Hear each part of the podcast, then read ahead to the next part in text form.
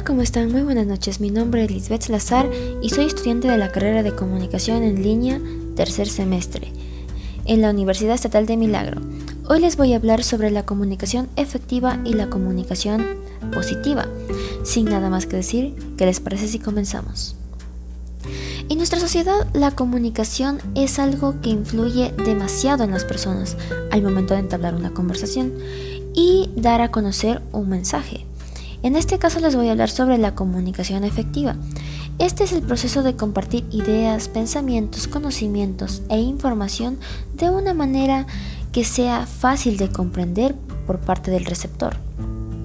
Algunas características de esta tienen que ver con la precisión, la comprensión y la atención. Lo más importante en esta comunicación, que es la efectiva, se tiene que basar en el aporte de una comprensión clara del mensaje y, por lo tanto debe mejorarse la relación de este servicio.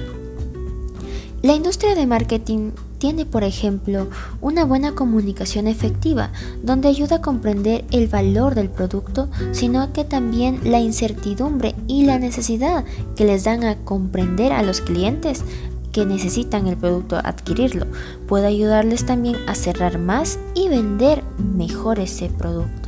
Es como una parte de convencimiento a través de una comunicación.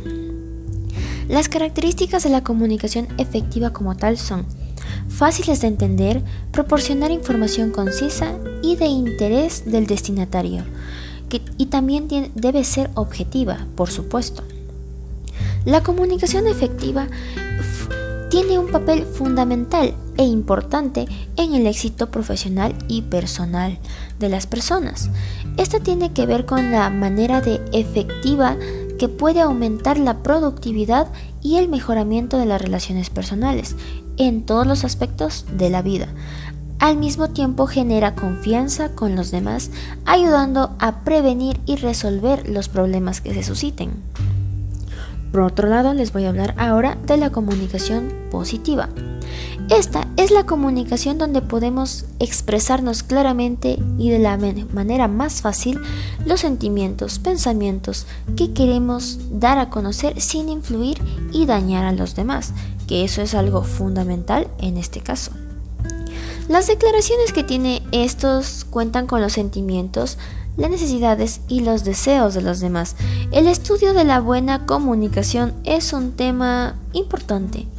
En algunos estudios, la comunicación psiquiatra destaca por su importancia de los campos en la educación y los estudios sociales, tanto públicos como privados. Los humanos nos comunicamos de una manera como vivimos, en la forma como vamos yendo nuestra vida. La actitud de una buena comunicación beneficia tanto a los humanos como a los individuos.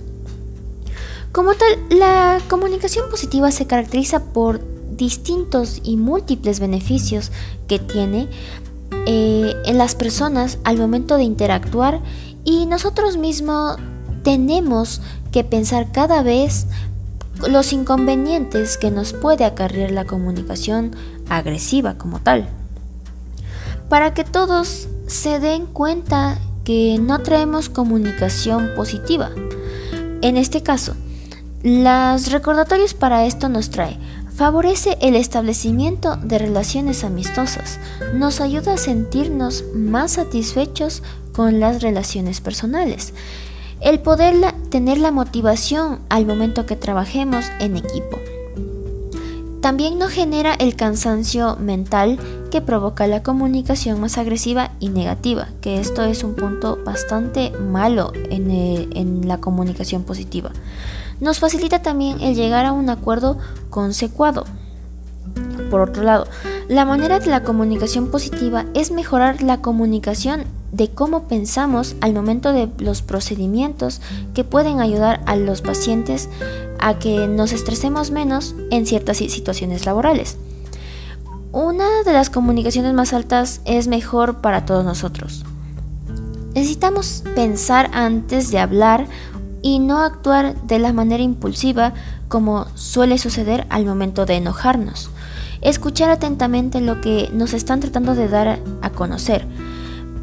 Prestar especialmente la atención a la comunicación no verbal y al tono de voz que utiliza el hablante.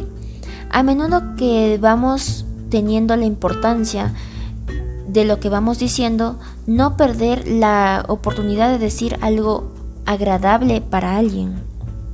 No insultar a los empleados, ni los gerentes, ni a ninguna otra persona. Tratar de ser ambicioso y no dejarse llevar por pensamientos o sentimientos personales. Solo ser abiertos y no saltarse directamente al final. Y por último, tratar que los demás como te gustaría que te traten a ti, que esta parte es muy fundamental. Si tú tratas mal, te tratarán mal. Si tú tratas bien, te tratarán bien. Es algo recíproco. Como tal, para finalizar, podemos decir que las comunicaciones unidireccionales en esta tarea que hemos realizado como tal es algo fundamental e indispensable. Nuestras partes de los resultados obtenidos y positivos desde una manera de relacionarnos con las interpersonalidades y las convivencias, ya sea en una aula, con la familia, doctores, juegos, en, lo que en nuestra vida cotidiana, por decirlo así. Debemos desarrollarnos más como como que si estuviéramos aprendiendo como los niños. Tenemos que ir creciendo y fortaleciendo las, la parte emocional, afectiva y social, contribuyendo a la forma de contribuir a la personalidad de uno mismo y de las demás personas. Esto ha sido todo por el momento. Nos vemos en una próxima ocasión. Espero hayan disfrutado en este podcast y no se olviden que sonreír es gratis. Hasta una próxima ocasión.